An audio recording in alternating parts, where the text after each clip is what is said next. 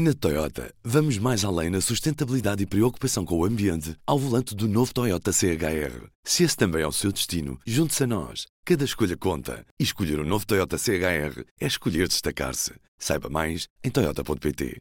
P24, hoje é terça-feira, 15 de agosto. Apresentamos a nova gama de veículos híbridos plug-in. Uma tecnologia que veio para mudar o futuro. BMW iPerformance. 12 pessoas morreram e 52 ficaram feridas na sequência da queda de uma árvore no Funchal, na Madeira. O acidente ocorreu por volta do meio-dia desta terça-feira, durante as festas da Senhora do Monte. Dez pessoas morreram no local, duas, uma criança e uma mulher, morreram já no hospital do Funchal. Há registro ainda de sete feridos graves. A queda da árvore provocou ferimentos em quatro cidadãos estrangeiros oriundos de França, Hungria e Alemanha. No local estiveram 21 viaturas dos bombeiros e INEM e 55 operacionais. O Governo Regional da Madeira decretou três dias de luto regional. De acordo com o Presidente do Executivo da Madeira, Miguel Albuquerque, o Presidente da República, Marcelo Rebelo de Sousa, vai deslocar-se ao Funchal para prestar apoio às vítimas.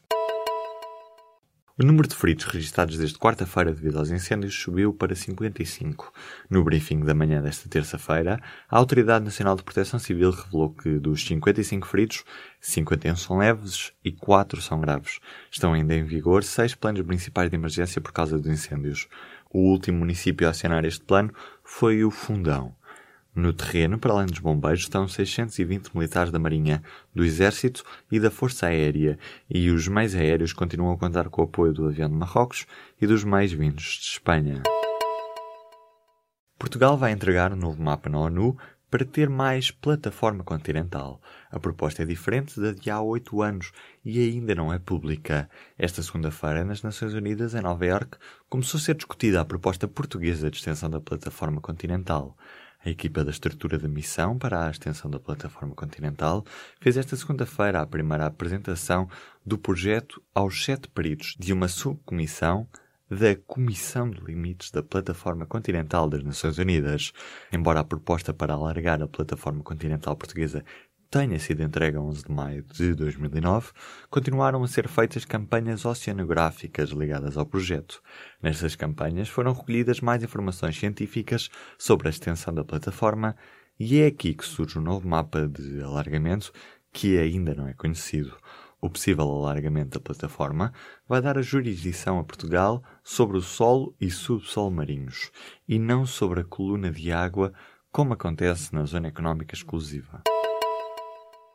O líder da Coreia do Norte diz que o país está pronto para disparar um míssil contra o território norte-americano de Guam, mas prefere esperar para ver o que fazem os tolos dos Yancas, que é como quem diz os tolos dos americanos, antes de decidir sobre esta ação. Já o secretário de Estado de Defesa dos Estados Unidos diz que caso exista um míssil a dirigir-se para Guam, poderia escalar muito rapidamente uma guerra. Da Coreia do Sul chegam preocupações. O presidente do país disse que faria todos os possíveis para evitar uma guerra e apelou diretamente aos Estados Unidos para não lançarem um ataque à península sem o seu consentimento. O Tribunal Constitucional da Alemanha está com dúvidas sobre o programa de compra de obrigações do Banco Central Europeu. Os juízes alemães duvidam da compatibilidade do programa com a proibição de financiamento orçamental e por isso vão enviar o processo para o Tribunal de Justiça da União Europeia. O programa do BCE, anunciado em 2012, recebeu um parecer positivo do Tribunal Europeu em 2015 e a partir de março desse ano começou a ser posto em prática. O banco está a comprar em média 60 mil milhões de euros de dívida pública dos países da zona euro. A economia portuguesa caminha para o melhor desempenho da década. Este ano, só um segundo semestre particularmente negativo face à tendência atual pode impedir o crescimento do produto interno bruto de ultrapassar a barreira dos 2% e de se aproximar mesmo de uma taxa em redor dos 2,5%. Números conhecidos esta segunda-feira mostram que a economia portuguesa cresceu 2,8% face ao igual período do ano passado. É o melhor resultado dos últimos 10 anos e para encontrar um valor superior é preciso recuar até o ano 2000. O conjunto do primeiro semestre fecha com um crescimento de 2,8 face ao igual período de 2016, e mesmo que nos próximos dois trimestres a economia não tivesse qualquer crescimento, no final de dezembro o crescimento anual seria de 2,2%. A companhia aérea Air Berlin abriu um processo de insolvência na sequência da queda do apoio do acionista maioritário a Etihad Airways. Em comunicado, a empresa alemã esclarece que, apesar da abertura do processo, vai continuar a operar com um empréstimo de emergência do governo alemão e de outros parceiros. A Lufthansa indicou em comunicado estar em negociações com a Air Berlin para o resgate das atividades da empresa em dificuldades, o que vai permitir contratar pessoal. A ministra alemã da Economia anunciou em seguida a concessão por Berlim de um empréstimo de 150 milhões de euros com o objetivo de evitar que os aviões da companhia aérea fiquem em terra. Se a lei proíbe, a Comissão Nacional de Eleições condena e a Direção Nacional do PS fica com os cabelos em pé, certo é que já não é a primeira vez que estruturas socialistas promovem ações com candidatos autárquicos para as quais são convidados membros do Executivo identificados como tal e não simples militantes. A lei eleitoral dos órgãos das autarquias locais diz que os membros do governo não podem intervir direto ou indiretamente na campanha eleitoral, nem praticar actos que de algum modo favoreçam ou prejudiquem uma candidatura ou uma entidade proponente em detrimento ou vantagem de outra. Também a Direção Nacional do PS garante estar a dar instruções para que não se volte a repetir esta situação. A Comissão Nacional de Eleições tem seguido os casos. Passos Coelho vai percorrer o país. O motivo é a campanha autárquica, mas as diretas do partido já estão debaixo de olho. O congresso acontece dentro de poucos meses, já no próximo ano, e o líder do partido procura recolher apoios também internamente. Ainda não há adversários conhecidos, mas é certo que Passos parece não querer descurar o partido a poucos meses de ir a votos internamente.